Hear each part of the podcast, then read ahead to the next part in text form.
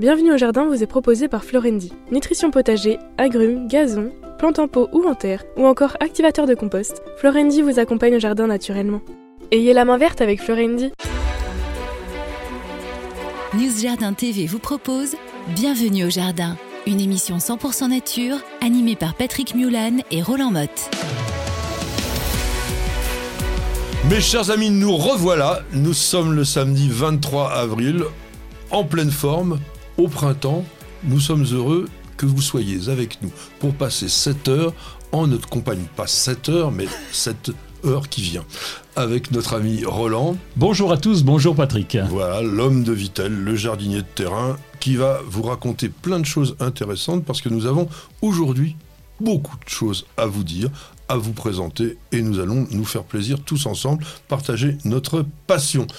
112e jour de l'année Oui, et il reste 253 jours avant notre prochain nouvel an. Ça commence à te chatouiller Ah, ça y est, ça, ça en vient. fait encore un petit moment. Deuxième jour du signe astrologique du taureau, taureau qui fonce généralement beaucoup. Je me rappelle ma petite maman. Le troisième jour du mois de Floréal dans le calendrier républicain français, qui est le jour de... De la fougère. Alors la fougère, on ne devrait pas dire la Oui, fougère, on devrait dire là. plutôt les fougères, parce que sous le nom de fougère, il y a beaucoup, beaucoup de choses. Et je voudrais commencer par quatre jolis vers qui m'ont... C'est pas moi qui les ai écrits, c'est monsieur Léonard. Vous n'avez point humble fougère l'éclat des fleurs qui part le printemps, mais leur beauté ne dure guère, vous êtes aimable en tout temps. Oh, c'est joli. C'est joli, hein C'est joli pour la c'est fougère. Certainement un petit peu ancien. Plante donc tout à fait extraordinaire parce qu'elle compte sans doute parmi les végétaux les plus anciens qui arrivent aujourd'hui à être encore bah, autour de nous. On a parlé la semaine dernière des cicas et cicadacées, plantes déjà très anciennes qui datent de 250-280 millions d'années. Là, on est sur 345 millions d'années Ah oui, l'apparition des premières fougères, donc bien avant les conifères, et évidemment très nettement avant les plantes à fleurs, qui arriveront pratiquement 100 millions d'années plus tard. On n'imagine pas, parce que ce sont effectivement des dimensions totalement phénoménales, mais 345 millions d'années, euh, c'est quelque chose. Bon, sur la Terre, qui en a 4 milliards et demi, c'est pas peut-être grand-chose, mais quand même, sur l'évolution, c'est extraordinairement beau. Donc, ces fougères, elles ont suivi pratiquement la même évolution que les cicas dont on parlait, je rappelle encore une fois, la semaine dernière, parce qu'elles ont eu leur apogée au Carbonifère, à l'époque où il y avait donc les dinosaures. Et quand on, est- on entend Carbonifère, on entend quoi? Carbone. Et carbone, c'était la formation de Eh ben de, de carbone. du charbon. du charbon. Le oui, cha- les oui. Oh, les pardon, gisements pardon. de charbon Réveille-moi. ont été formés à l'époque du Carbonifère. Et il y a énormément de fougères, Ah oui, qui sont Qui- coincés dans le carbone. alors qui sont coincées dans le carbone, mais qui ont aussi participé à, à sa formation, à la formation donc de ce charbon. Donc, ça va dans le sens de ce que je vais vous dire maintenant, c'est que la plus grande biomasse qui existe à l'état fossile aujourd'hui, ce sont tout simplement des fougères. Ah oui. Alors, essayons de nous projeter dans ces époques ultra préhistoriques pour se rappeler que la, la Terre, à cette époque, est une sorte d'unique continent totalement recouvert de fougères. Il n'y a que ça. Ah mais des grandes, des petites, alors il y a de tout. Les plus grandes atteignaient 40 mètres de Ah hauteur. ouais, ça cause là. Et il y en avait des petites, évidemment. Donc c'était l'âge des fougères. Et plus tard sont apparus, bien sûr, les conifères et encore, comme on disait, les plantes à fleurs. Aujourd'hui, les fougères, botaniquement, forment un groupe qu'on appelle les philicophytes. Alors, philicophytes, ça, ça veut dire fougères, euh, végétaux fougères, quoi. 13 000 espèces quand même, encore Ah oui. aujourd'hui. Et c'est un des très très grands embr- embranchements du, du monde végétal, hein, après les angiospermes. Les angiospermes, ce sont les plantes à fleurs. Les plantes à fleurs. Beaucoup de fougères sont tropicales et beaucoup aussi sont épiphytes. Mais on a évidemment des fougères indigènes en Europe et elles sont souvent quand même très très jolies. On a des fougères encore réminiscentes de l'époque du Carbonifère avec les fougères arborescentes qui, elles, ont perdu la moitié de leur hauteur, puisque les plus grandes qu'on a, c'est déjà pas mal, elles font 20 mètres. Les grandes Cyathea. euh, Alors, elles poussent où spontanément? Les, les on va les avoir en Malaisie, on va ah les avoir euh, dans toutes ces parties euh, tropicales du monde. Les Dixonia, qui eux vont être australiens. donc on a quand même des fougères arborescentes spontanées. Et puis on a la particularité des fougères. Comment on reconnaît à coup sûr une fougère? À coup sûr bah, à son look, non? À son, euh, à son feuillage qui est très découpé. Qu'est-ce qu'on a encore? Le tronc, non, parce que les fougères euh, mâles chez nous n'ont pas de tronc, donc euh, c'est surtout son feuillage. les, les crosses eh ben oui. Ah, les petites crosses, c'est vrai, c'est tellement joli ça. quel est l'autre végétal qui développe une crosse? Ah oui, il n'a pas d'étonne. Les, les cicadacées, mais on, on, les voit pratiquement pas dans nos régions, mais dans nos régions, quand on voit une crosse qui se développe, on est certain que c'est une fougère. Alors, toi, tu nous as évidemment dit ah ouais mais le fougère aussi ça se mange alors je voudrais savoir ce que ça tu se mange. Bah, écoute a priori a priori ça se mangeait. On mangeait euh, donc au, XVIIe siècle en Europe on mangeait le rhizome séché et pulvérisé ça servait à faire le pain. Donc on, on, l'utilisait quand même. Et puis plus récemment eh bien on, l'utilise euh, oui après la cuisson. C'est le rhizome bouilli dans la bière ça donnait un petit parfum de framboise à la oh bière. moi je préfère manger une, bonne framboise. on parle de la fougère euh, évidemment pas Dixonia, mais on parle de la fougère mâle qui n'est pas mal du tout d'ailleurs. Alors il faut savoir qu'en France, la grande fougère grand aigle, la fougère a servi de nourriture dans les périodes de disette. On mangeait justement les jeunes crosses, des très très jeunes euh, fougères, qu'on appelait des têtes de violon. Ben si, ça ressemble à l'extrémité ah du manche de violon. exact, Et on les consommait en salade ou même en légumes qui accompagnaient les plats à, cette époque-là. Et il semblerait, il semblerait qu'on puisse aussi les confire comme des capres. Je te, tends, la main là, bah parce que tu, tu manges tout, tu ah ben, de la fougère, c'est tentant, effectivement. Alors il y avait aussi, tu m'as raconté aussi que dans le folklore, il y avait, on récoltait des, enfin, faisait récolter les fougères par des jeunes filles la veille de Saint-Jean. Oui, oui, pour faire pour la faire tomber amoureux. Non, en fait, c'est elle qui récoltait. Et normalement, ça faisait tomber le gars qu'elle voulait amoureux. Mais attention, il fallait que ça soit fait le soir de la Saint-Jean. uniquement. Donc elle pensait très fort à la personne qu'elle voulait. Elle cueillait les fougères. Et, tant qu'il tombait amoureux, le gars. Ah ouais, Direct. Ça, c'est un truc de fou, hein. Alors, on, sait qu'à cette époque-là, on n'était pas quand même encore très très doué au niveau de la botanique, puisque on disait que la, la fougère fleurissait et fructifiait juste avant minuit, alors que les fougères ne pourront pas de fleurs. Hein, le jour de la Saint-Jean, je suppose. En plus, le jour de la Saint-Jean, donc c'était quand même un peu compliqué. Donc aujourd'hui, nous ne sommes pas le jour de la Saint-Jean, on fête la Saint-Georges, mais le 23 avril 1907, naissait un grand nom, un nom célèbre. Ah bah oui, André Philippe Marc de Villemorin, Villemorin qu'on connaît encore évidemment aujourd'hui. Alors lui, il n'était pas le premier de la génération des Villemorin évidemment, et il était vraiment issu de cette famille-là. Il est né et mort à Verrières-le-Buisson, qui était vraiment le berceau de cette famille. Il est le frère de la célèbre romancière Louise, Louise de Villemorin, exactement. Et lui-même a écrit en 1962 un essai sur Louise de Villemorin. Donc c'est assez étonnant, mais pendant 13 années, il a dirigé la société Villemorin-Andrieux et il avait travaillé pour cette société pendant 33 ans. Il a présidé le l'ex-GNIS, hein, le Groupement ah National Interprofessionnel des Semences et Plants, qui est devenu SEMAE aujourd'hui en 1962. Il était paysagiste, il a créé des jardins pour des particuliers, des sociétés, dont le jardin de l'UNESCO à Paris.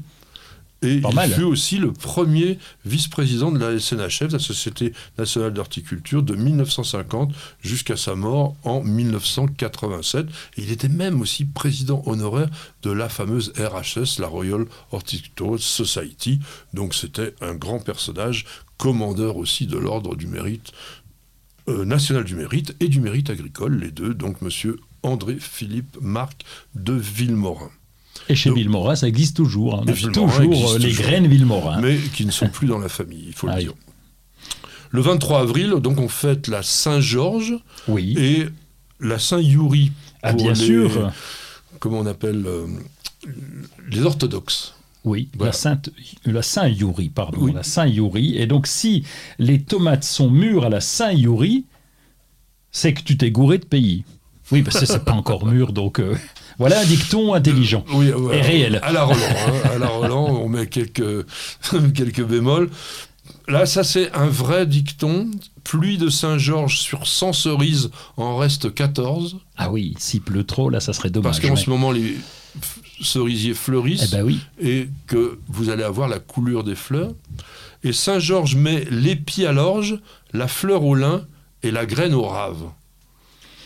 Alors, c'est technique, là. hein, non, c'est des vieilles, euh, des vieilles choses. Bah, ça veut dire qu'en fait, l'orge commence à former son épi, Oui. que le lin commence à fleurir et que l'on obtient déjà des graines sur les raves. Bah, c'est les navets, c'est les choux raves euh, qui ont été des bisannuels qu'on a laissés et qui euh, vont fleurir en ce moment. Ouais, c'est vrai qu'on les Hein laisse pas tellement, euh, les navets en terre. ne laissez pas vos navets Ouais. en terre. Une question de Framana. J'habite l'Est de la France. Peut-on accueillir le lilas des Indes dans notre région froide? Moi, personnellement, je pense que c'est un peu difficile. Nous sommes en région parisienne et nous avons un vrai mal de chien à faire fleurir le petit Lagerstremia qu'on a. Il fleurit une fois tous les 2-3 ans. Il faut vraiment que l'été soit long, qu'il y ait eu vraiment de la chaleur pendant tout l'été. Après, on les laisse en pleine terre, pardon, ils sont en pot, mais on les laisse en plein air tout l'hiver. On les abrite pas. Ils ont tenu le coup pour l'instant. Mais euh, je crains quand même que dans l'est de la France, que tu connais beaucoup mieux que moi, ça soit limite. Alors, il y a quelques. Je connais quelques Lagerstroemia, j'en ai croisé quelques-uns dans l'Est, mais quand on parle de l'Est, c'est très vague. Évidemment, on va pas aller dans les Hautes-Vosges ou dans le Jura, parce que là, ça ne Oui. poussera pas. Par contre, en plaine. Dans certaines situations, euh, sur des cours intérieurs par exemple et protégés du vent, eh bien là on peut avoir des Lagerstroemia. Et puis il y a des variétés qui, qui quelques variétés qui peuvent s'adapter encore. hein. On dit que certaines résistent à moins 20 degrés. Oui. J'ai peur aussi qu'ils résistent, ok, mais qu'ils ne fleurissent pas. Alors bien sûr, le Lagerstremia, il est intéressant par sa, sa, feu- sa feuille qui est assez coriace, qui est jolie, puis surtout par son tronc. Ah quand il devient âgé, il fait des troncs vraiment sublimes. Mais quand même, la floraison, on, a, on en a envie. il, il nous faut beaucoup de soleil. Alors Bah l'an oui. dernier, par exemple, c'était même pas la peine, mais si on a un soleil bien fort sur une cour intérieure, là, ça, ça peut fonctionner. Alors il semblerait que tu en aies trouvé quand même un ou deux qui euh, ont euh, la possibilité de résister. Oui, alors ils sont, comme tu le disais, mais là, on a même du moins 15, et puis c'est des, des variétés plus trapues. Donc euh, c'est important parce que plus on va être euh, haut et plus on va être sensible, elles vont être sensibles au vent. Donc là, si Mhm. c'est du trapu, ça ira bien. La Gerstroemia Mardi Gras, par exemple, hein, qui a un port un petit peu pleureur. On a le même en, en blanc qui est Indica Pixie White. Donc euh, il, il a les mêmes, à peu près les mêmes, euh, le même port. Donc un peu pleureur et plutôt trapu que ce Mardi Gras. Et puis on a encore euh, Indica, Indica Black Solitaire hein, avec le feuillage un petit peu. Euh, ouais, ça c'est la, la tendance actuellement. Il y a beaucoup de variétés nouvelles qui, qui arrivent avec des feuillages pratiquement noirs. Oui, on a d'ailleurs du, du mal à les trouver en pépinière tellement ils ont de succès. Non, il y en a chez, chez Desmartis, ils en ont pas mal. hein. On l'a fait le reportage. Oui. Regardez les news à la télé. non, non, il y a un repor- un reportage, deux reportages même sur Desmartis avec les Lagerstremia et ça c'est quand même très intéressant. Vous n'avez pas la main verte? Alors prenez-en de la graine avec nos paroles d'experts. Mesdames, Messieurs, nous allons faire une rubrique uniquement destinée, ou du moins commandée par Monsieur Roland Motte, parce que c'est, je pense, une technique qu'il pratique régulièrement, à savoir les engrais verts.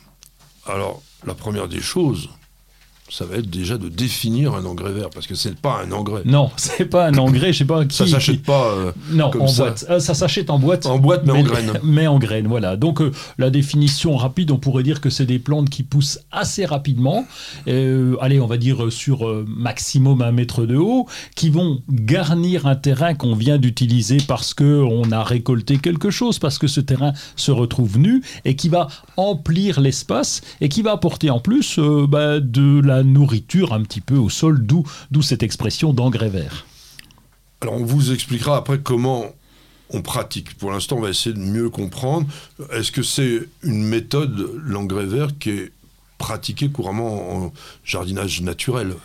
Oui, oui, parce que lorsqu'on a un terrain, alors aujourd'hui on va parler de permaculture ou de culture permanente, ils en font partie, puisque lorsque le sol devient nu, eh bien on va semer euh, de façon à occuper l'espace. Si nous n'occupons pas cet espace, forcément on va avoir l'arrivée d'herbes quand même, mais cette fois elles seront indésirables, elles viendront de ça, de là, d'un peu partout, et donc là on, garde un contrôle quand même sur ce sol qui était nu. Oui, c'est un peu la base de la culture bio, à savoir euh, la, fameuse trilogie, un compost, paillis, engrais vert. Et engrais vert, si vous êtes dans un endroit où vous n'avez pas de fumier, euh, oui, tout le monde n'a pas forcément de fumier, eh bien, c'est le moyen de fertiliser au niveau organique de façon très intéressante. Alors, comment, justement, ces engrais verts vont pouvoir contribuer à la fertilité du sol.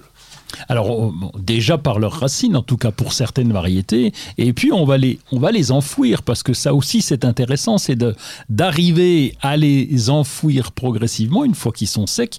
On va retourner le sol et puis les, les, les on mettre. qu'ils sèchent. Oh non, pas qu'ils sèchent, mais ils peuvent être euh, non, ce qui sèche on n'a pas le temps. Oui, fané, fané, pardon, c'est moi qui n'utilise pas le bon terme. On peut aussi les laisser en compostage de surface. Ah, le fameux compostage. Oui. Alors, tu as évoqué une chose majeure en parlant des racines. Il faut quand même expliquer que si l'on utilise des plantes de la famille des légumineuses, les fabacées aujourd'hui, donc par exemple le trèfle, le sainfoin, la luzerne, le pois aussi, fourragé, ces végétaux ont la faculté, grâce à des micro-organismes qui se trouvent sur leurs racines, de fixer l'azote de l'air. Or, l'azote est le facteur numéro un de la croissance des végétaux. Donc, ce qui est très intéressant, c'est que ces micro-organismes absorbant l'azote de l'air et le stockant au niveau de ce qu'on appelle des nodosités, c'est-à-dire que ça fait des espèces de boules sur les racines, eh bien, vont apporter cet azote dans le sol et donc reconstituer ou constituer une réserve nutritive très importante. Donc là, on a une véritable action de fertilisation. Et on a une autre action aussi, c'est de, de, pouvoir casser un petit peu le sol, euh, par exemple avec la moutarde qui va descendre ses racines en profondeur et ça nous, enfin, entre guillemets, ça va bêcher le sol à, à notre place. J'ai bien dit entre guillemets. Alors, on pourrait aussi se dire qu'on n'est pas, si on ne prend pas ces légumineuses, dans un contexte de fertilisation et plutôt d'amendement. Hmm. Mais il y a quand même une chose, c'est qu'il faut penser à la photosynthèse. Les plantes, grâce à la photosynthèse, fabriquent des éléments qui leur servent à leur nourriture, mais elles ont créé de la biomasse. Donc, lorsqu'on a semé des graines, on va avoir développé des végétaux qui vont avoir fabriqué des éléments qu'on va réintégrer dans le sol et donc on va forcément créer de la fertilité. Alors maintenant, on va essayer d'être rapidement pour terminer pratique. Comment ça se passe? On sème les engrais verts maintenant? Alors on les sème lorsqu'on a, je te dirais tout le temps, lorsqu'on a fini une culture. Lorsque nous nous retrouvons avec un espace nu et la terre à nu, eh bien c'est là où on peut le faire. Puisque c'est une levée assez rapide comme la facélie par exemple. Oui, mais il y a quand même des limites, tu vas pas semer ça au mois de janvier par exemple. Ah non, oui, bien sûr, pas au mois de janvier parce que là je suis intervenu à l'automne déjà. Et donc euh, dès que ma culture est, terminée... Dès que tu as récolté hop, on sème de l'engrais vert ou, on fait du paillis si on n'a pas envie de faire de l'engrais vert. Donc voilà, c'est quand même quelque chose que vous pouvez essayer de faire. Alors avec quel type de plante? Ben, On va dire rapidement, je l'ai déjà dit, la luzerne, la moutarde blanche, la facélie qui est intéressante. J'adore la facélie, parce qu'elle est, mellifère en plus. Mais elle, est jolie. Mais elle fait pas partie des légumineuses, mm. mais euh, c'est quand même intéressant. Elle sème de mai à juillet plutôt, hein, euh, l'enfouissement de d'août à février Le seigle, alors je ne sais pas si c'est vraiment intéressant, ça produit de l'humus un petit peu, et mais surtout c'est avec une certaine densité, ça peut étouffer les mauvaises herbes, le seigle. Le trèfle incarnat, la veste d'hiver, euh, le vicia sativa. Donc voilà, tout cela, vous pouvez vraiment les semer. Même le colza fourragé, il y a des gens qui sèment du radis chinois, le régrat d'Italie, enfin il y a énormément de ces plantes. Euh, évitez la consoude hein, quand même, comme... Euh, parce qu'après vous n'en avez pas... Et le mélilo. Ah mais la console, je l'avais vu aussi euh, un petit peu euh, cité, mais bon, on l'utilise à d'autres fins et on en a déjà parlé. Bienvenue au jardin. Patrick Mulan, Roland Motte. Ben, nous sommes, je disais, dans le printemps, donc il y a forcément des actualités. Alors des actualités, il y a toujours des tas de choses qui sortent, etc. On essaye de vous trouver des choses qui sont un peu en dehors des, des pistes habituelles, des choses un peu plus originales. Et là, il me sort un truc, je sais même pas ce que c'est. Le Kaba, avec un K. Le Kaba.fr. C'est pas le Kaba, c'est ABAS pour aller faire ses courses. Hein. Euh, non, non, mais ça, ressemble un petit peu à ah ça parce que c'est un, un site, allez, on va dire un peu fourre-tout, dans lequel on va retrouver du jardinage aussi et dans lequel on va avoir des articles, comment réussir son compost par exemple. Donc pour les néophytes qui viennent, qui vont chercher de la nourriture, parce que là on peut trouver les magasins bio près de chez soi dans le Kaba, mmh. mais si on veut se mettre au jardin, on peut trouver aussi des réponses. Et il y a surtout, euh, ce qui m'a plu, c'est un comparateur.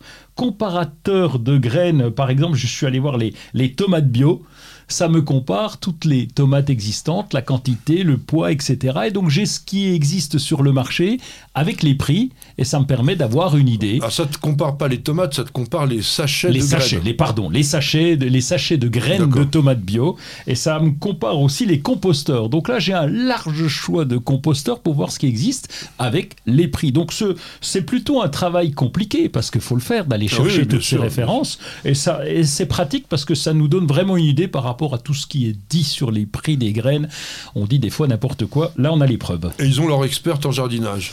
Exactement, j'ai perdu son nom. Caroline Vivant. Caroline Vivant, voilà, merci. Et donc, c'est elle qui fait les articles, justement, et qui nous file un petit coup de main. Eh ben écoute, si euh, tu la connais, tu la fais venir, on aura le plaisir de l'inviter à l'émission. Moi, je voudrais vous parler de plantes absolument merveilleuses qui s'appellent les iris. Et chaque année, il y a des nouvelles créations, des nouvelles obtentions, et notamment celle de monsieur Richard Cailleux, qui est dans la région du Loiret, exactement à Gien. Et cette année, on aura carrément une quarantaine de nouveautés à son catalogue, dont je crois euh, une quinzaine ou un peu plus de ses propres créations. Bien sûr, c'est pas le moment de planter les iris. On va les planter vers le mois juin, juillet, août, mais ça vaut le coup de les commander parce que les nouveautés, il y en a toujours relativement peu. Et puis, euh, bah, les premiers commandés sont les premiers servis, évidemment. Je vous en ai sur l'ensemble de ces créations sorti trois qui me semblent vraiment magnifiques, enfin originales, je dirais. Elles m'ont touché. Une qui s'appelle Toile de maître alors les pétales roses, euh, légèrement ambrés, avec les sépales fond blanc et bordés de rose, vraiment très très beau. Hein. C'est très très discret, mais avec des couleurs que vous attendez pas. D'ailleurs, c'est ça l'intérêt des iris. Ça a des couleurs que vous retrouvez pas chez les autres végétaux et des mariages de couleurs. On se demande comment on peut faire ça. L'autre s'appelle soupirant. Alors, il est abricot avec du crème lavé de fuchsia. Donc c'est vraiment une couleur aussi, comme je disais, inattendue, délicate parce que vous avez ce dégradé, et puis avec ces barbes mandarines qui ont deux petites touches de rouge lit de vin un petit peu, c'est vraiment vraiment très sympa. Alors déguisement, lui, il est vraiment très curieux parce que il est d'une couleur lavande gris beige. Euh, on n'a pas ça chez les, les, fleurs habituellement, avec sur les sépales du brun olive légèrement ombré de mauve et des barbes rouges. Alors ça, ça donne C'est hein. peut-être pas facile à mettre partout dans le jardin, mais encore une fois, ce genre de couleur-là, n'hésitez pas à le mettre dans un massif en les associant avec du blanc. Vous aurez toujours un beau résultat. Et je terminerai avec Haute-Savoie. Haute-Savoie, il a des pétales blancs, des blancs de blanc, ourlés de bleu indigo. Donc ça fait un contraste vraiment très lumineux, très très beau. Et ah non, mais franchement, j'adore. Je vois que tu craques. Euh, au niveau des manifestations, on a le domaine de Poulaine qui va ouvrir ses portes le 28 avril, donc la semaine prochaine. Très très beau domaine dans l'Indre, avec des. D'ailleurs, si vous habitez pas par là, il y a des chambres d'hôtes. Vous pouvez euh, dormir carrément à l'intérieur du domaine. 25 hectares. Il y a un arboretum. Il y a vraiment un très beau jardin qui a été euh, dessiné avec amour par sa propriétaire. Vraiment, j'aime beaucoup cet endroit. Donc, il ouvre la semaine prochaine. Le coup de cœur, ce sera quoi Eh bien, euh, je suis allé, j'ai vu euh, un article dans Vivre Vert au quotidien, qui est un, très bon petit site, et, dedans, il parle de la société Kémit Écologie, qui est au Cameroun, euh, qui date depuis 2014. Alors eux, c'est vraiment des gens malins, puisque avant, pour se chauffer là-bas, puisqu'on se chauffe quand même au Cameroun, on allait détruire les mangroves locales, oh. on allait couper du bois, et tranquille. Et bien là, ils ont inventé un charbon écologique qui se fait avec des déchets végétaux, avec la pelure de plantain, de la canne à sucre, du maïs, et ce charbon, qu'ils arrivent à obtenir est encore moins cher et plus chauffant que le charbon traditionnel et que le bois traditionnel. Donc c'est une bonne initiative et on peut leur filer un coup de main. Vous allez sur leur site qui s'appelle chemitecologie.com, vous trouverez tous les renseignements. Alors, et je... avec un cas. Hein. Oui, avec un cas et je trouve cette idée assez bien puisque ça nous protège, ça nous garde les mangroves, c'est encore mieux. Alors moi très rapidement mon coup de cœur, ça sera les géraniums label rouge qui cette année vont avoir 23 nouvelles variétés. Alors vous savez que le label rouge sur les végétaux, c'est une sorte de marque d'excellence. C'est le fait d'être sûr d'avoir les meilleures obtentions. C'est extrêmement rigoureux au niveau de la sélection, mais non seulement le résultat de la variété elle-même, mais aussi la manière dont c'est produit. Il faut que les gens le fassent de façon assez euh, écologique, il faut que vous ayez euh, des qualités aussi de, plantes quand vous les achetez qui vous permettent d'être sûr d'avoir un très très beau résultat. Donc il y, en a plusieurs, euh, je vous les montrerai, je vous les montrerai sur la vidéo parce qu'il faut qu'on avance, parce que nos annonceurs nous attendent et veulent nous parler de leurs produits dans une toute petite page de publicité. C'est tout de suite et on revient rapidement. Pour un beau jardin d'ornement, choisissez la gamme d'engrais Solapiol, utilisable en agriculture biologique. Composé de matières premières 100% d'origine naturelle, il libère progressivement et durablement tous les éléments nutritifs dont vos plantes ont besoin. Pour l'application, rien de plus simple. Épandez l'engrais au sol, griffez légèrement pour l'incorporer puis arroser. Deux à trois apports dans la saison suffiront. Solabiol, votre partenaire pour un jardin magnifique au naturel.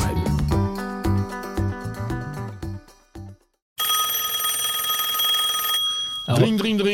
Oui, une question sélectionnée et c'est Baggy qui s'y colle. Baggy, c'est son pseudo et qui nous dit Vous indiquez souvent dans les sujets sur les bonsaïs ou les plantes d'intérieur que le substrat doit être à la fois drainant et rétenteur en eau. Je trouve cela paradoxal, vous avez raison, Baggy.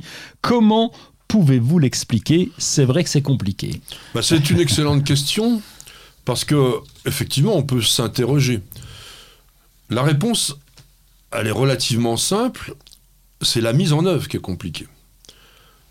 La réponse est simple, pourquoi? Parce que pour avoir des éléments drainants, il suffit d'avoir des matières incompressibles et d'un diamètre suffisant, comme des grains de pouzzolane, des grains de quartzite dans le sable, etc., qui ne vont pas pouvoir s'agglutiner ou s'amalgamer les uns avec les autres.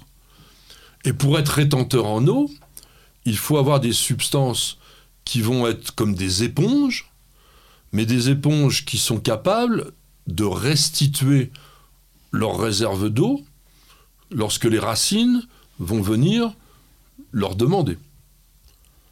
Donc expliquer comme ça, ça semble ah ben, C'est simple, mais c'est très technique quand on est producteur de terreau. Voilà, exactement, parce que c'est un peu la quadrature du cercle, et notre ami Bagui l'a bien noté. Il va falloir et c'est pour ça qu'un terreau n'est jamais constitué que d'un seul produit. Un terreau, c'est un mélange, comme tu le disais, subtil, complexe, de toutes ces matières qui doivent laisser l'air passer pour que les racines respirent. Donc ça, ça fait partie du drainage. Le drainage étant aussi l'évacuation de l'eau. Donc il faut que ces éléments qui ne s'agglutinent pas permettent de faire bah, des micro-fissures, des, petits canaux minuscules à l'intérieur du substrat que. Alors, c'est. Je vous l'ai dit, hein, le, sable, la vermiculite, la perlite, le, la pouzzolane, les cailloux, éventuellement de la bille d'argile qu'on cassait, et des éléments rétenteurs en eau. Les éléments rétenteurs en eau vont être surtout organiques, essentiellement de la tourbe, parce que la tourbe, c'est pour ça qu'un terreau sans tourbe, ça existe, mais c'est plus compliqué, parce que la tourbe, elle a l'avantage d'être une véritable éponge végétale. Donc elle va se gorger d'eau. Le défaut, c'est que lorsqu'elle est complètement desséchée, elle se réimbibe difficilement, d'où la complexité qu'on a. Et puis j'ai oublié de dire, dans un substrat, dans un, terreau, donc qui est un support de culture, il faut aussi qu'il y ait suffisamment de compacité pour que la plante tienne dans la terre, et puis qu'il y ait de la nourriture. Donc on ajoute des éléments organiques qui vont apporter la vie microbienne et des éléments minéraux sous forme d'engrais à diffusion lente qui vont constituer une sorte de réserve de, nourriture. Donc ça, c'est l'image d'Épinal, l'image idéale du terreau. Après, moi, je ne suis pas un industriel du terreau, et on pourrait discuter avec eux sur leurs recettes. Je ne sais pas si nous les donnerait toujours. On parle de recettes et ça ressemble vraiment à la cuisine. Et comme tu l'as déjà vu, dans certains restaurants, il y a des bons cuisiniers et des cuisiniers peut-être un peu moins bons et d'autres cuisiniers qui, utilisent des matières premières plus basiques, on va dire, parce que ça coûte moins cher. Et c'est ce qui fait toutes les différences entre les terreaux. Et il y a vraiment, il y a vraiment de, du, du, meilleur au pire. Oui. Alors dans le commerce, c'est sûr. Bon, on y reviendra euh, certainement sur ce sujet-là parce qu'il y a tout à dire, il y a à boire et à manger, comme on dit. Euh, le conseil va être extrêmement simple. Évitez déjà le terreau le plus bas de gamme, le moins cher, le truc qui vous est vendu pour 3 francs 6 sous, parce qu'entre un terreau qui va être vendu pour un sac de 50 litres, on va dire 5 euros, et un autre qui va être à 20, il est sûr qu'il n'y a pas tout à fait la même chose à l'intérieur. Vous cherchez la petite bête? Toutes les réponses dans le dossier de Bienvenue au Jardin. Alors j'adore faire cette émission, mais là j'ai encore plus de plaisir parce que nous avons choisi de vous parler d'une des fleurs les plus, jolies, les plus élégantes, les plus raffinées qu'on peut avoir dans un jardin, avec en plus une gamme extrêmement large, à la fois de formes, de couleurs, de dimensions. Et je voulais parler des clématites. Clématites, on en parle maintenant parce que d'abord on peut les planter. Et puis, ça va être bientôt parce qu'il y a le dicton qui dit à la Saint-Judith qui est le 5 mai, sourit la clématite. Ah C'est mignon. oui, c'est hein mignon. Alors, les clématites, T'en as dans le jardin? Oui, c'est incontournable. Pourquoi? Parce qu'elles vont s'adapter à tout. Euh, il y a une diversité folle, tu l'as dit, il y a des tailles folles et il y a une adaptation. Euh, on peut les avoir retombantes, on peut les avoir évidemment grimpantes, on peut les avoir même, euh, allez, comme ça, posées presque en touffe. J'exagère un peu. Oui, certaines maintenant ben sont beaucoup plus compactes dans les nouvelles variétés, oui, on pourrait oui, puis il y a la facilité de culture aussi. Et moi qui suis un peu feignant, c'est vrai que c'est relativement facile à cultiver. Alors c'est relativement facile à cultiver. Je dirais que le défaut des clématites à grandes fleurs, les petites fleurs c'est pas le cas. C'est quand même une longévité relativement faible. Je connais peu, alors je ne dis pas qu'il n'y en a pas, hein, mais j'en connais peu qui aient dépassé les 10 ans. Parce que malheureusement, il y a une sensibilité terrible sur ces plantes au niveau du collet. Alors je vous conseille vraiment d'aller voir une des vidéos qu'on a faites il y a quelques temps maintenant, mais qui sont facilement trouvables sur le site de News Jardin TV, avec Arnaud Travers, qui est un des le Pape. oui, bah, on a fait aussi des vidéos avec euh, Marie-Laure Rollin de chez Javois, qui est aussi une productrice de, de clématite, et c'était très intéressant. Mais avec Arnaud, il nous a montré un truc que j'aurais même pas imaginé, c'est comment réussir des clématites dans un un sol qui leur convient pas. Alors je vous donne pas la recette, vous la regarderez sur la vidéo. mais pourquoi est-ce que l'on a fait cette vidéo? Parce que la climatite est sensible à une chose terrible pour elle, qui est un champignon qui se développe sur le collet et qui entraîne le dépérissement. Donc il ne faut surtout pas que la partie de jonction entre les racines et la tige, qu'on appelle donc ce collet, soit en- dans l'humidité. Sinon, en quelques jours, vous cramez votre clématite. Donc la plantation est capitale. Donc, euh, le- le- Donc, la, la limite de la- terre va être très importante. Ça va plus loin que ça. Euh, Regarde la vidéo, tu verras. non, non, c'est très intéressant. Bon, pour tout vous dire, il faut des accessoires, notamment un pot. On plante en pleine terre tout en étant en pot, donc c'est tout un truc. C'est simple, tout le monde peut le faire, mais c'est très intelligemment fait. Et je remercie énormément Arnaud de nous avoir permis de découvrir cette méthode-là parce que c'est vraiment très bien. Et ce qu'on veut, c'est effectivement que ça dure aussi longtemps que possible. Nous sommes dans quelle famille? Les renonculacés. eh oui, nous Oui. sommes dans les renonculacées. Ah, ça Donc, ce qui veut dire que, attention, ça se consomme pas. hein. les renonculacées, la plupart du temps, sont toxiques. Donc, euh, je dis Ah. Et pas, pourtant, je dis pas que la clématite est, est une plante hyper poison, mais par prudence, on va éviter. Environ 200 espèces de clématite existent et qui ont la particularité d'être ce que l'on appelle volubile, c'est-à-dire qu'elles ne s'accrochent pas comme du lierre avec des crampons, elles ne se collent pas comme la vigne vierge avec des ventouses, mais elles vont elles vont faire euh, la danse des serpents comme ça, le fait très bien Elles vont s'accrocher intelligemment, s'entourer autour du, du support pour grimper euh, ici ou là. Et comment ça se passe? Oh bah ça se passe, tu fais le tour, non? C'est pas. J'avais vu Non. une, une vidéo au ça la ralenti où ça. La- tourne. euh, non, alors la glycine, elle entoure un peu comme un serpent Oui. euh, constricteur son support. La glycine, elle fait des vrilles. Avec, cha- Ah, avec chaque chaque, fois, oui. feuille, on a une petite vrille qui va effectivement servir d'accroche, d'attache. Comme la vigne. Oui, comme la Ouais. vigne, tout à fait. Donc, euh, ce sont des plantes qui vont s'accrocher toutes seules. Ça, c'est quand même déjà aussi un avantage. Plantes évidemment totalement rustiques. Ah oui. Alors, sauf increvable quand même. hein. Peut-être les clématites à feuillage persistant. Oui. Armandie, Armandie, oui. Elle peut être peut-être un petit peu limite, mais parce que vous avez des clématites qui sont originaires de l'Himalaya. On en a en Europe aussi. T'en connais une?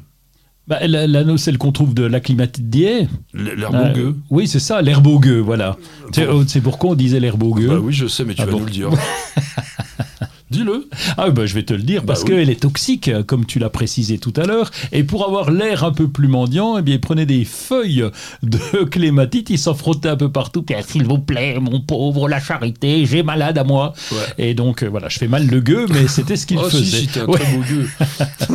non mais en fait c'est ça. Bon, euh, euh, alors là c'est la toxicité de la sève qui faisait qu'au contact de la peau ça faisait bon, des pustules, des choses comme ça, et donc euh, on devenait complètement malade sans l'être réellement pour pouvoir bah, tout simplement permettre de trouver quelqu'un qui a pitié et qui Quelque donne argent. quelques sous. Alors on a parlé un peu des clématites à grandes fleurs. Il y a les clématites à petites fleurs et notamment Montana. Montana tétra rose. Alors Tétra Ah Rose, ouais. mais il y en a d'autres. Ouais. Mais oui, Tétra Rose, c'est la plus connue. Ah, est- Alors là, on est sur de la très grande plante. Ouais. Et là, je vous conseille vraiment de les laisser grimper dans un arbre ou dans une haie, parce que ça peut être très bien de- dans une haie, ça habille complètement. Et puis au lieu, justement, si vous avez une vieille haie de tuya Ah que oui. vous trouvez moche, eh ben, vous allez pouvoir l'habiller avec une clématite montana qui fleurit. Ouais, pratiquement en ce moment. Là, ça va arriver. Là, ça, ça Puis va à- fleurir. avec les, avec les rosiers grimpants, je cherchais, c'est euh. Arnaud qui m'expliquait ça en disant, tu vois, je le mets. Ah non, pas, très- ah oui, parce que tétra pas rose, il faudrait. Non. Si, avec un rosier liane, tu pourrais. Mais il faut une plante très oui. costaud pour être de la même puissance Oui. que, que la clématite. Mais une clématite, effectivement, à grande fleur, qui a pas une vigueur exceptionnelle, qui va être autour de 2 mètres, 2 mètres 50 maximum, ça peut habiller la base d'un rosier grimpant qui Oui. s'est un peu dénudé. Et puis, le même Arnaud Travers nous avait conseillé aussi de dire un arbuste, une clématite. Systématiquement, mais c'est une bonne idée. Bon, Ouais. évidemment, c'est un peu de la promo pour Oui. la clématite, mais c'est une bonne idée parce que il n'y a aucun arbuste ou quasiment qui est décoratif toute l'année. Oui, c'est vrai. Donc, en trouvant, par exemple, si vous prenez un buddleia, floraison plein été, et que vous prenez une clématite qui fleurit en mai, bah, vous allez avoir une floraison beaucoup plus longue. L'idée sur un rosier, c'est d'augmenter la qualité de la floraison, puisque là, elles vont fleurir en même temps la plupart du temps. Ça peut être quand même vraiment, vraiment très, très joli. Alors, on parlait un petit peu de ces clématites à feuillage persistant. Il y en a une dont je voulais vous montrer l'intérêt qui s'appelle Christmas Surprise, la surprise de Noël. C'est une variété à feuillage persistant et comme son nom l'indique, à floraison hivernales. Alors je pense qu'on est sur des cirrhosas. Alors le défaut des cirrhosas, c'est que ça fait des cloches pendantes. Ah Donc oui. il faut vraiment les surélever pour pouvoir en profiter, parce que sinon on voit que le dessus. Mais ces cloches, elles sont blanc crème. Alors c'est cireux, c'est peut-être pour ça qu'on les appelle cirrhosas. Et en revanche, bon, la rusticité, c'est moins 10 maxi, donc ça veut dire quand même plutôt les zones à climat doux. Sur un, petit tri- sur un petit treillage, dans un endroit un peu abrité, ça peut être très très très bien. Le défaut, dirons-nous, des clématites, c'est qu'elles n'ont pas forcément du parfum. Il y a Clématis Ouais. recta, on dit que ça sent un petit peu bon. Et puis, le dernier conseil, ça sera pour la réussite de la plantation, les pieds à l'ombre et la tête au soleil.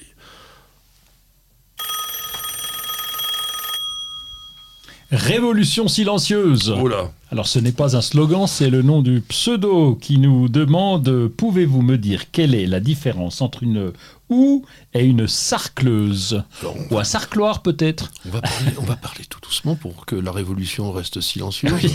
non. Alors, oui, une, alors une sarcleuse, on, est dans l'agriculture. hein. Sur la sarcleuse, c'est un- une grosse machine qui sert. bah, le sarclage, c'est quoi? Sarcler, c'est couper finalement l'herbe quand elle est en hauteur, euh, tout en laissant les racines, puisqu'on va sarcler, on va gratter la surface du sol. Oui, si, si on pouvait retirer les racines, ça serait encore mieux, mais c'est vraiment de se faire du désherbage avec une machine ou un appareil ou, une- ou une- un outil. Et une houe. Alors la houe, c'est différent, puisque elle, elle va nous servir à, à- Elle est beaucoup plus large que la binette déjà. Elle va nous servir à, tiens, buter les pommes de terre, par exemple, ou gratter, ou faire des trous, ou creuser un petit peu plus. Alors on peut faire le même travail, à savoir sarcler avec une houe, notamment quand les sols sont difficiles ou si vous voulez décaper du gazon ou des choses comme ça.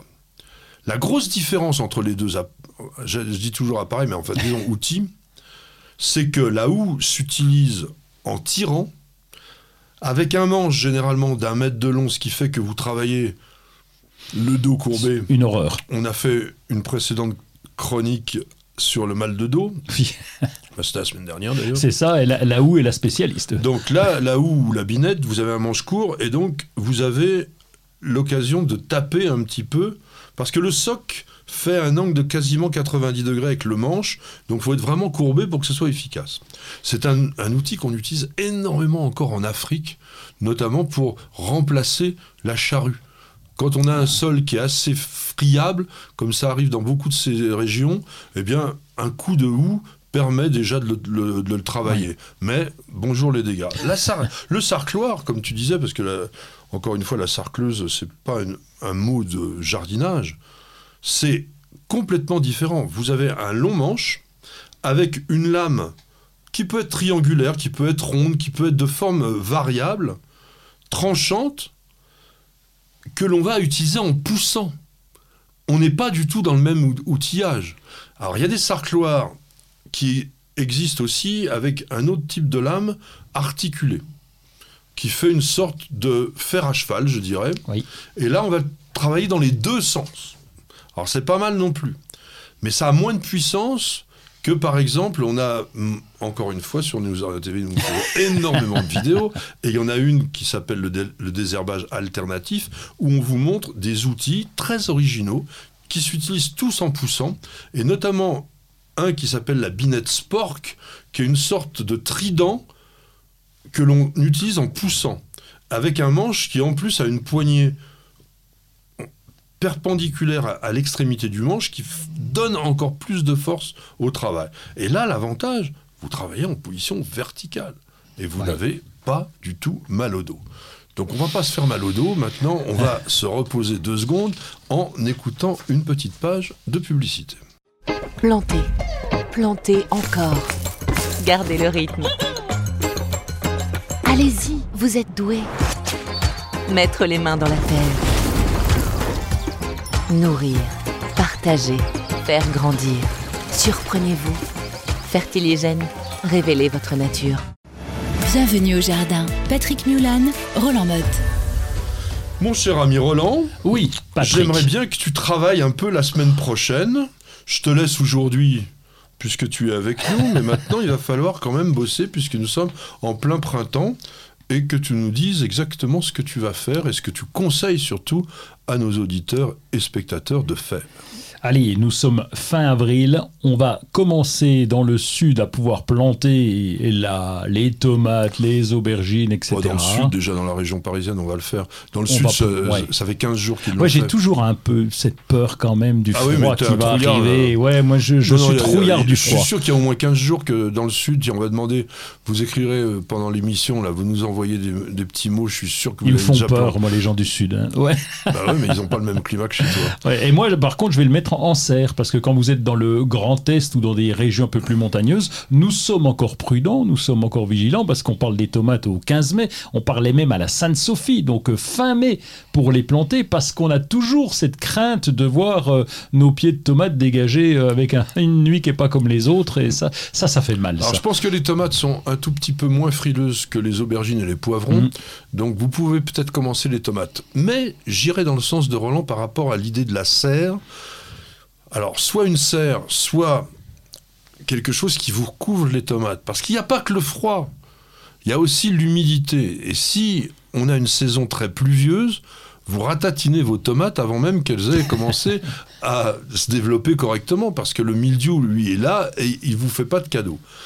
Donc pour être quasiment sûr de réussir vos tomates, je vous conseille vraiment d'acheter ces tunnels surélevés qui sont parfois même pas jusqu'au au bas, il y a une aération Oui. qui se fait. Ça, c'est important aussi contre le mildiou parce que il faut pas qu'il y ait de condensation sur la plante. La fameuse housse à tomate de base, là, c'est formidable pour le, pour le mildiou parce que vous avez vraiment la concentration d'humidité le long des parois et sur les feuilles. Donc là, vous attrapez toute la saloperie. Oui. Avec ce système-là, qui ne doit pas coûter quand même euh, une ruine, je pense, c'est simplement des grands arceaux avec un film euh, qu'on tend dessus. Ben, vous avez une aération, vous avez quand même une protection et surtout, vous n'avez pas le feuillage qui est humide tout le temps. Et j'en ai vu fait main même, hein, c'est très simple, hein, des On tuteurs. euh, oh bah oui, oui. euh, L'important c'est d'avoir cette couverture, comme tu l'as dit, pour éviter le mildiou. T'as de la rhubarbe chez toi Oui, bien sûr, la rhubarbe pousse bien, sol lourd, tu sais, un peu compact, donc elle va très bien. Et donc, euh, bon, les fleurs, euh, on va les éliminer. Encore que des fois, j'en laisse une parce que j'adore ça, c'est beau, la, la fleur de, de rhubarbe, mais c'est pas une bonne idée. Hein, vous devriez les couper pour donner la priorité aux feuilles. Et puis, bah là, oui, on va commencer les, les tu, tu confitures. peux déjà commencer à les récolter Ah, maintenant un petit peu, un petit peu. On va commencer. Faut faire gaffe de pas tout récolter, Ah oui, hein, oui, euh, oui. parce que on est des fois tenté par la confiture. On coupe tout, mais sans feuilles, une plante pousse beaucoup moins. On a un très bon vin de rhubarbe euh, dans les Ah. Vosges. Ouais. Alors moi, ce qui m'étonne dans- ce que tu me proposes, c'est que tu disais tout à l'heure, ah là là là, j'ai la trouille pour les tomates, etc. Mais toi, tu vas sortir tes plantes vertes. Pas toutes. Le ficus, oui, mais je les rentre le soir. Je sors un petit peu Ah. la journée, je rentre le soir. Ça fait tellement. D'habitude, il est feignant, mais là, il bosse tous les jours. Je rentre, je sors. Ouais, mais mes- petits ficus, c'est pas pareil. Je les, je les aime bien. Donc euh, Là, on va. Alors, ça dépendra comment est vraiment la perspective de la météo. Mais si on sent qu'il y a des températures annoncées en dessous de 10 degrés pendant la nuit, on va encore maintenir en véranda. Et après, on va les sortir.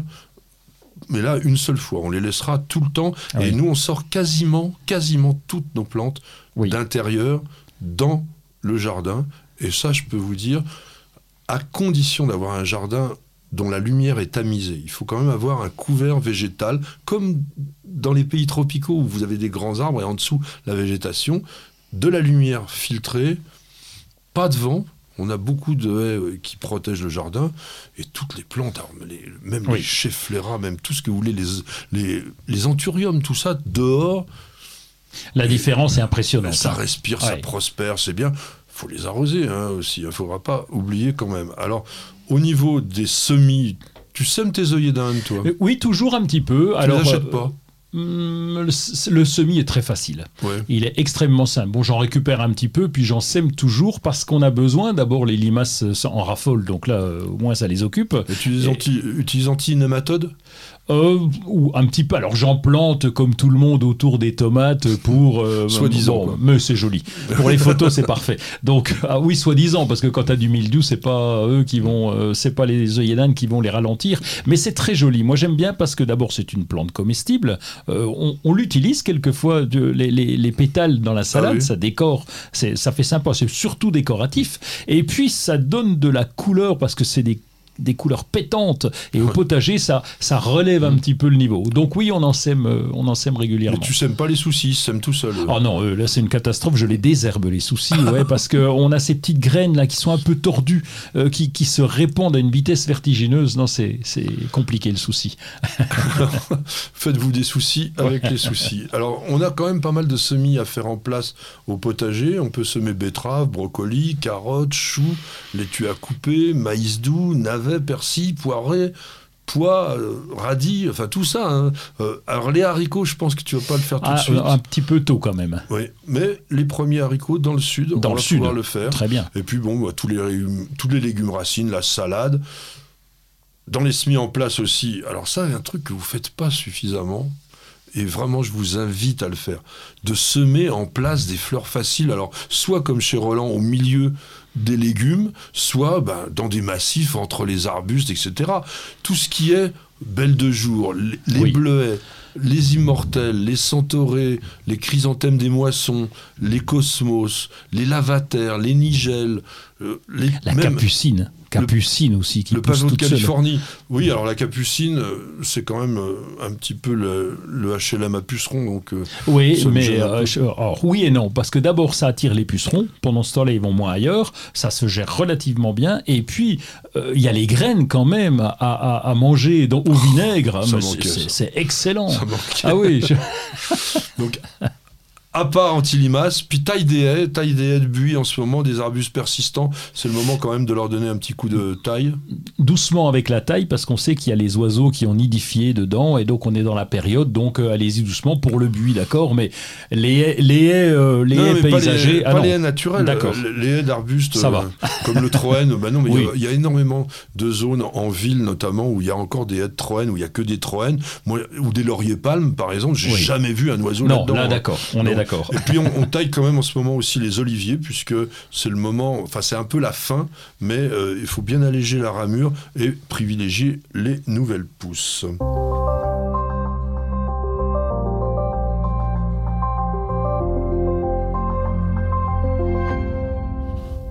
Allez, un petit coup de Canada avec l'Internet. On oui, voyage oui. encore grâce à Roland. Sur Instagram, il a 2618 abonnés. Euh, ce n'est pas un jardinier professionnel. Je crois qu'il travaille dans un hôpital. Je suis allé fouiller un petit peu dans sa vie.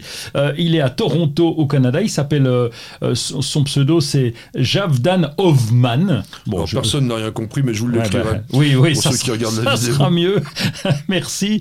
Et donc, il est amateur de roses. Il prend des photos dans tous les sens. Bon, alors, seul petit inconvénient, c'est qu'on n'a pas toujours la variété. Parce Oh, que, eh ben oui, c'est mais insupportable. ben oui, mais c'est un amateur, donc il prend les photos et donc euh, quand il trouve une rose qui est belle, il la prend en photo, mais il sait pas toujours où c'est. Et- ben, il n'a qu'à faire le boulot de chercher les variétés. Ah ouais, mais c'est- comprenons-le, c'est pas son métier. Et par contre, dans les commentaires, eh bien, il y en a qui proposent des idées, en disant Ah. est-ce que c'est pas ceci ou cela? Donc ça fait partager, ça fait, euh, ça fait Ça voir fait plein, de roses. Et, et puis il a, euh, il se présente en disant la vie est courte, vivez et aimez avant de manquer de temps. Ah, c'est joli. Joli. Je sais pas si c'est lui qui l'a fait. J'en sais rien, mais, c'est joli. c'est bien. Alors deux livres, euh, comme d'habitude. euh, un livre qui va certainement vous plaire et plaire à Roland, puisque c'est des fleurs et des pollinisateurs plein mon jardin. Alors moi j'aime bien ça aussi, hein, parce que avoir des fleurs dans le jardin, ça me semble complètement indispensable. Tant qu'à faire que ça attire les pollinisateurs, c'est pas plus mal. Donc c'est un ouvrage qui est pratique, un peu poétique aussi, euh, avec euh, un brin d'humour. C'est une Sylvie Laspina qui l'a écrite chez Terre Vivante. C'est un bouquin qui coûte pas cher, hein, 15 euros. Et regardez, il y, a des- il y a des jolies photos et surtout, on va euh, vous raconter eh bien quelles sont les plantes qui vont le plus attirer les pollinisateurs, que ce soit bah, les abeilles, les bourdons, les papillons. Donc moi je trouve ça vraiment sympa. Voilà, on vous montre les, pollinisateurs les uns derrière les autres pour que vous les reconnaissiez aussi. Ça c'est pas si mal parce qu'il y a peut-être pas autant de bouquins que ça là-dessus. Les photos sont plutôt de bonne qualité. Vous pouvez les voir en, en regardant. Et puis après, vous avez toutes les fleurs à butiner. Donc celles qui sont les plus attractives. Petit livre qui vaut quand même pas trop cher avec ses 15 euros. Je rappelle, chez Terre Vivante. Un autre livre, alors qui est un peu décalé par rapport au jardin, mais on peut le faire dans le jardin parce que les fleurs séchées, ce sont aussi les végétaux dont je parlais euh, dans la précédente chronique, que l'on sème souvent en place, comme les immortels, les chrysanthèmes des moissons, etc. Et on ne sait jamais comment le faire, ça. Sécher les fleurs, c'est toujours un peu compliqué. Donc, c'est pas un livre français, c'est Elke van der qui est l'auteur. C'est en revanche un éditeur français qui s'appelle Ulmer qui l'a publié. Et on a comment créer son propre jardin de fleurs, quelles fleurs sauvages, parce qu'elle pense aussi aux fleurs à sécher d'origine sauvage, et puis elle donne des méthodes pour les faire sécher naturellement, les conserver le plus longtemps, et il y a un peu de stylisme, on peut le voir, euh, euh, elle vous fait par exemple des bracelets avec des fleurs séchées, etc. Donc c'est beaucoup plus moderne que l'image qu'on peut avoir un peu désuète de la fleur séchée. Donc euh, l'auteur est une fleuriste belge assez renommée, parce qu'elle a aussi une approche écologique, et elle a donc 30 exemples à l'intérieur de ce livre autour de ça. Donc chez Ulmer, ça coûte 19,90 euros. Simon nous interpelle. Ah et Simon nous dit, nos lauriétains ont la maladie du trips. Depuis l'année dernière, il y en a plusieurs attaqués sévèrement. Nous avons bien arrosé aux pieds et certains sont partis, mais les feuilles sont toujours un peu marron. J'ai traité une fois savon noir, que faire Car avec les grandes chaleurs, ces insectes vont devenir plus virulentes. Oui, c'est pas une trips, je pense qu'on dit un trips. Alors, euh, virulent. c'est un, c'est vraiment un petit insecte minuscule, 1 euh, à 2 mm de long, mais qui ressemble, si on regarde pas trop près, on a que c'est des grains qui sont posés sur les feuilles. Ils sont piqueurs-suceurs comme les pucerons, donc ça pose vraiment des problèmes parce qu'il y en a énormément, ils se multiplient quasiment à l'infini. Et ils vont arriver à créer des déformations à force de piqûres et un ralentissement de la croissance des plantes, évidemment du fait qu'ils ont pompé la sève. Et puis, comme tout, insecte piqueur-suceur, le trips, lui, fait du miela qui attire la fumagine, donc cette espèce de charbon, de suie que l'on peut voir souvent. Il y a des déjections noires aussi, des petits points noirs de temps en temps autour des trips qui sont assez caractéristique. Il n'y a pas que les lauriétains, bon sang. Ah non, il y a plein d'autres plantes qui sont atteints, oui. C'est, euh, enfin, je sais pas, les fraisiers, les, mm. les, aubergines, les haricots. À la maison, les anthuriums, les crotons, les plantes grasses comme les crassulas, les cyclamènes, les, au jardin, euh, les rosiers, les rhodos, enfin tout ça, ça peut être vraiment attaqué par les trips.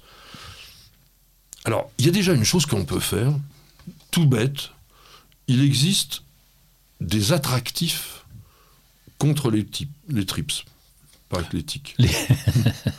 Les, les, les kéromones. Les kéromones, un peu comme les phéromones. C'est l'opposé. Ah, c'est l'opposé, d'accord. La kéromone, c'est la substance que va émettre la plante pour signaler qu'elle est en danger, et à ce moment-là, ça va avoir un effet répulsif. Vous avez aussi des attractifs qui vont attirer les mâles et les femelles sur des pièges englués. Alors là, on n'est pas sur le jaune, on est plutôt sur le bleu. Oui, je me suis posé la question. Pourquoi le bleu par rapport au jaune? Le trips repère mieux le bleu? Sans doute. Euh, moi, je ne connais pas les regards du trips exactement, mais c'est. Non, mais tout ça, ce sont des observations qui ont pu être faites, des, des analyses, des choses qui permettent vraiment d'avoir des résultats. Après, on a aujourd'hui quand même des auxiliaires. Oui. Alors, la plupart de ces auxiliaires sont pas forcément très très faciles à, manipuler, je dirais.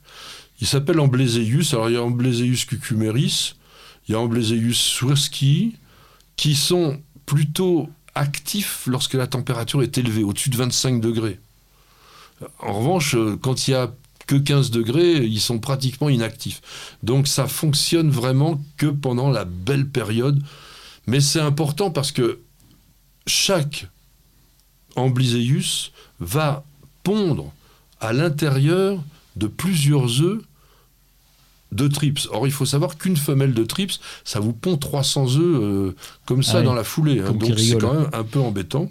En revanche, c'est pas forcément très facile à utiliser ces insectes Il y a aussi Amblydromalus limonicus, qui est proposé par Coppert, et là, qui serait plus facile à utiliser parce que lui, il aime mieux les températures un peu fraîches, mais en revanche, il faut une bonne humidité relative. Donc, euh, Là, on est sur de la vente en ligne hein, pour trouver ces petites oui, bestioles. bien entendu. Ouais. hein, bah, alors, Coppert, Biobest, Biotop sont les Ouais. grandes euh, entreprises qui fabriquent tout ça.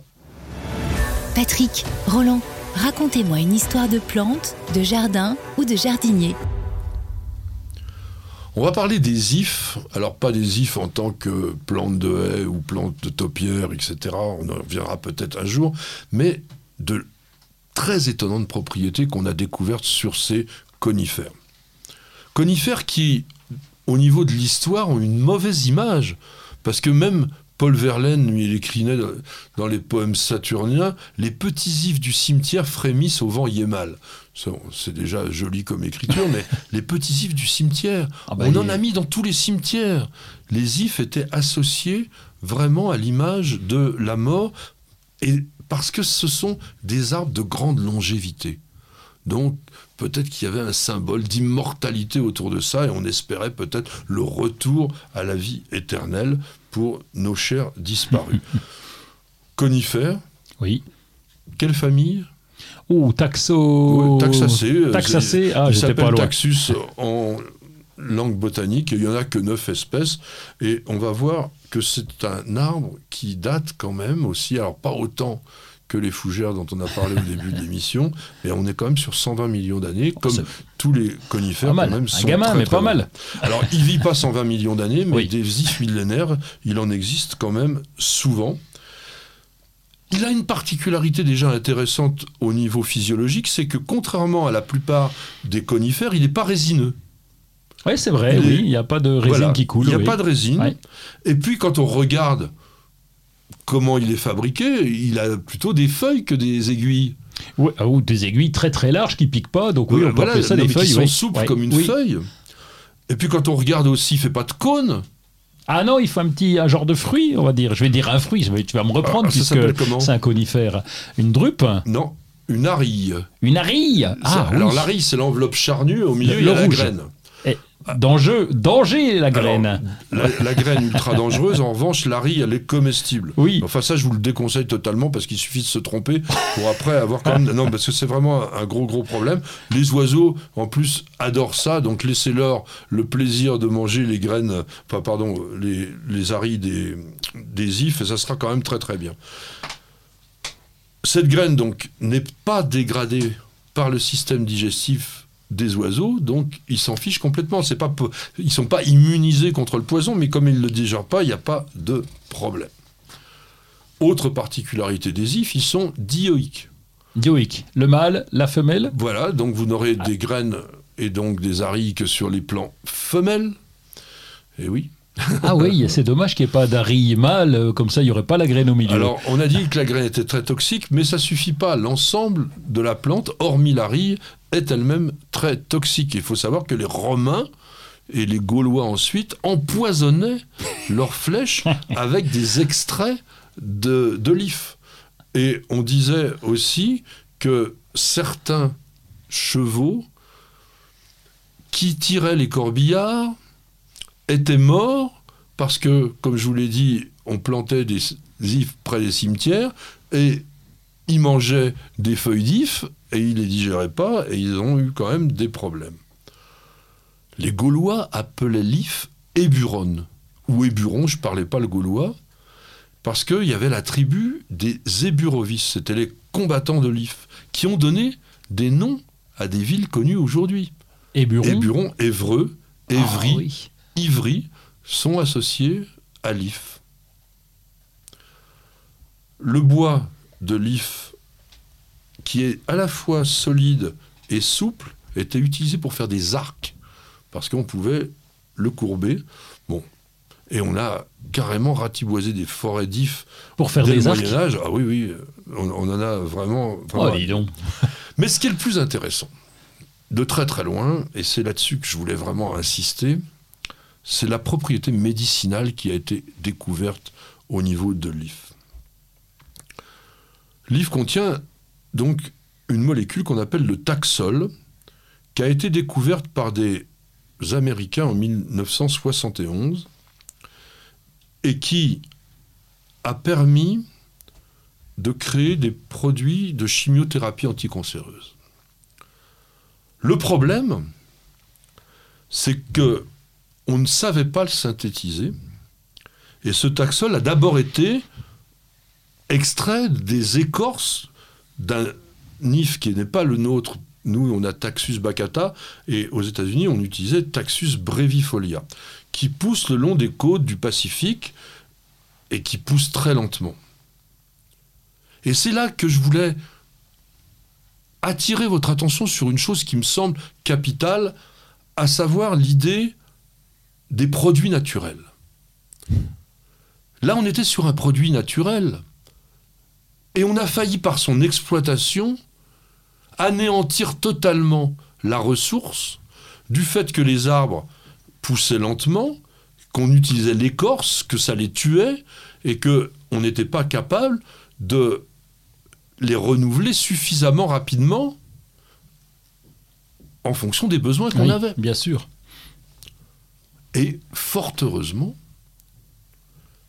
un professeur du CNRS à Gif-sur-Yvette, c'est pas Yves-sur-Yvette, c'est Gif. Gif-sur-Yvette, qui s'appelait le professeur Potier, il s'est dit, il y a quand même des ifs aussi autour de chez nous, etc. Je vais travailler là-dessus. Et lui, il a réussi à isoler une molécule qui était deux fois plus active que le taxol naturel et qui a été appelée le toxotère. Et toujours dans l'IF. Oui. Oui. Mais ils ont réussi aussi à le synthétiser. Ce qui fait qu'aujourd'hui, on fabrique, entre guillemets, une molécule qui est d'origine naturelle, mais on la synthétise. On ne va plus prélever dans la nature, on n'a plus d'impact directement sur les populations d'IF. Et surtout, on arrive à guérir des cancers. Parce que c'est certainement aujourd'hui la substance la plus efficace contre les cancers du sein et de l'ovaire.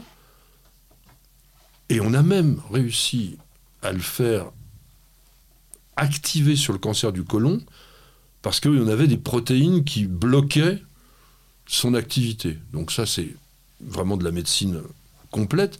Mais vous vous rendez compte de cette chose magnifique, c'est que il existe donc dans la nature des substances qui sont capables de nous apporter des solutions curatives sur des maladies mortelles et terribles, mais que sans le génie humain, on ne peut pas ou on ne pourrait pas l'utiliser parce que on aurait épuisé rapidement la ressource.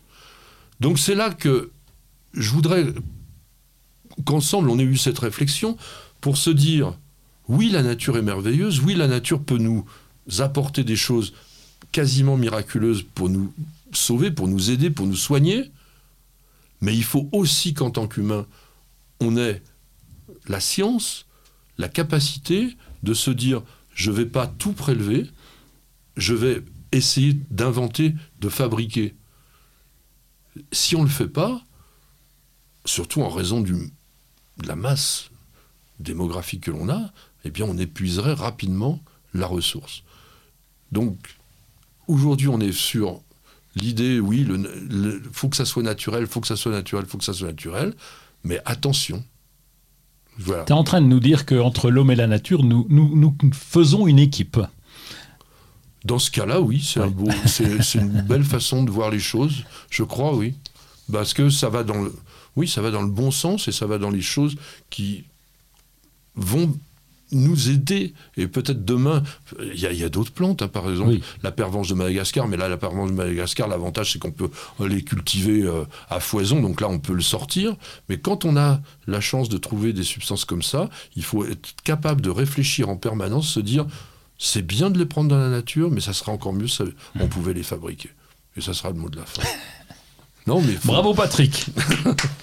non, c'est simplement une chose que je pense qu'on a besoin de temps en temps de remettre sur place pour pas simplement se focaliser sur des choses comme oui oui la nature je vais faire ce que je veux avec la nature. Donc merci de nous avoir écoutés. Je suis ravi que nous ayons passé cette heure ensemble. Nous avons l'occasion de parler de choses très très variées Roland, merci beaucoup. Merci à toi, Patrick, allez de m'avoir voir. accueilli Allez le jusque-là. voir sur Instagram, il a plein de photos, il en met sans arrêt. Et puis je crois qu'il aimerait bien que vous lui mettiez un petit mot. Oui, oui, euh, euh, je t'ai Je entendu. t'aime, je t'aime. Non, mais je t'ai entendu sur News TV, ça m'a plu, maintenant je te suis, euh, j'aime bien tes photos, voilà tout ça. Alors nous on aime beaucoup le son que nous fait euh, Monsieur Stéphane, c'était vraiment très très bien. Je vous invite aussi d'ailleurs ça, euh, écouter aussi l'émission, puisqu'elle est faite normalement pour faire d'abord une émission de radio, c'est vrai qu'elle est plus complète avec les illustrations qu'on amène sur la vidéo, ça vous permet de voir les choses, etc. Mais c'est pas tout à fait la même chose, c'est différent, ça peut s'écouter à tout moment. Un iPhone, hop, vous branchez, c'est facile. Monsieur Miguel, merci pour tout. Tu étais là, tu étais présent, on aura certainement des très très bonnes images. Et puis on avait Madame Mulan, Madame Mulan qui nous surveille, qui est là, qui sait toujours ce qu'on a à faire ou pas à faire, qui nous permet aussi de nous nourrir et qui nous permet aussi de faire tous les reportages que vous voyez sur les vidéos classiques. Et puis on a notre petite perle, perlinette là qui qui va vous vous l'avez pas entendu, je suis sûr. Peut-être que certains d'entre vous qui ont le- l'oreille très très fine auront peut-être entendu des comme ça parce qu'elle ronfle, elle est terrible Oh. Tout au long de la journée. Elle est comme ça, regardez comme elle est mignonne. C'est un petit Westie, mais c'est près- vraiment la meilleure des races. Alors avec ces petites images d'épinal de Roland amoureusement caressées par notre petite Perline, on vous dit à la semaine prochaine et Bienvenue au jardin.